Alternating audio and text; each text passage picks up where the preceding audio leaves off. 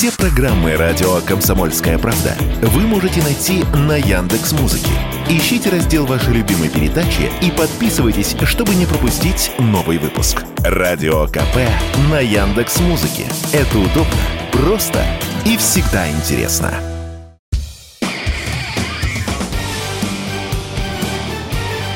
Говорит полковник.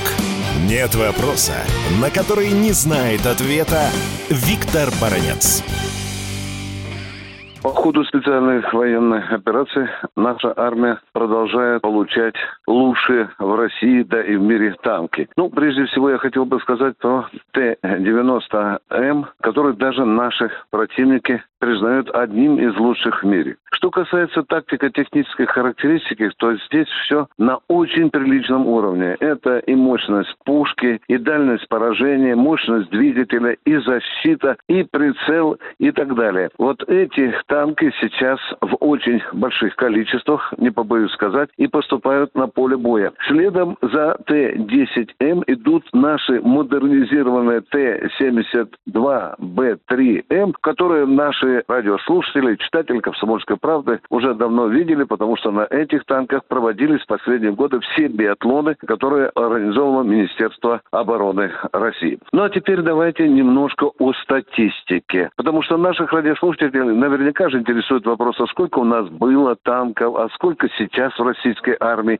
а сколько их на передовой. Сейчас я назову некоторые цифры, которые сразу предупреждаю, они находятся в открытом пространстве. Итак, Советский Союз. Количество танков 66 тысяч. После развала Советского Союза в российской армии осталось 22 тысячи танков. Из них сегодня в боевых порядках, имеется в виду вообще по территории всей России, в частях, включая, безусловно, танки, находится 12 тысяч. Что такое 12 тысяч? Это все равно больше, чем у Соединенных Штатов Америки. У них там около 10 тысяч. Сегодня на поле боя по некоторым данным, опять-таки открытым, находится больше трех тысяч российских танков Т-90 и Т-72Б3М. Эти танки сегодня, естественно, расположены в наших боевых порядках на всем протяжении линии боевого соприкосновения. Наши танкостроители сегодня работают три смены, спасибо им. Мы сегодня вообще-то бьем рекорды по производству танков и по темпам поступления их войска. Одновременно, конечно, надо сказать, что меняется очень серьезное дело и в отношении боеприпасов. Вы наверняка видели недавнее посещение министром обороны Шойгу одного из оборонных заводов, на котором количество боеприпасов увеличено уже в три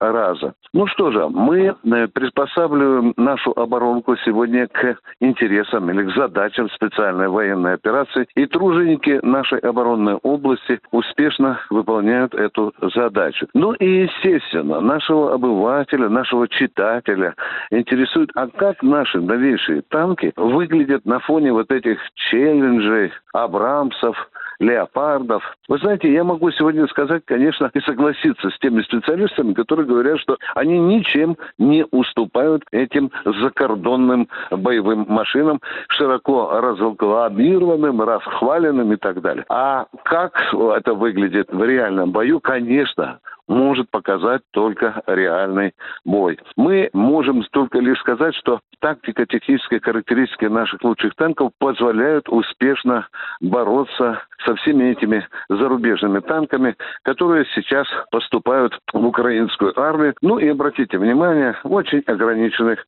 количествах. То 14, то 20, ну там где-то мелькает цифра, что больше 100. Для нас сейчас самая главная задача, чтобы эти танковые западные колонны как можно в меньших количествах доползли до линии боевого соприкосновения. И это тоже одна из задач нашей специальной военной операции. Виктор Баранец, радио «Комсомольская правда», Москва.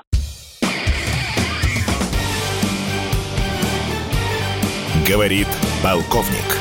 Нет вопроса, на который не знает ответа Виктор Баранец.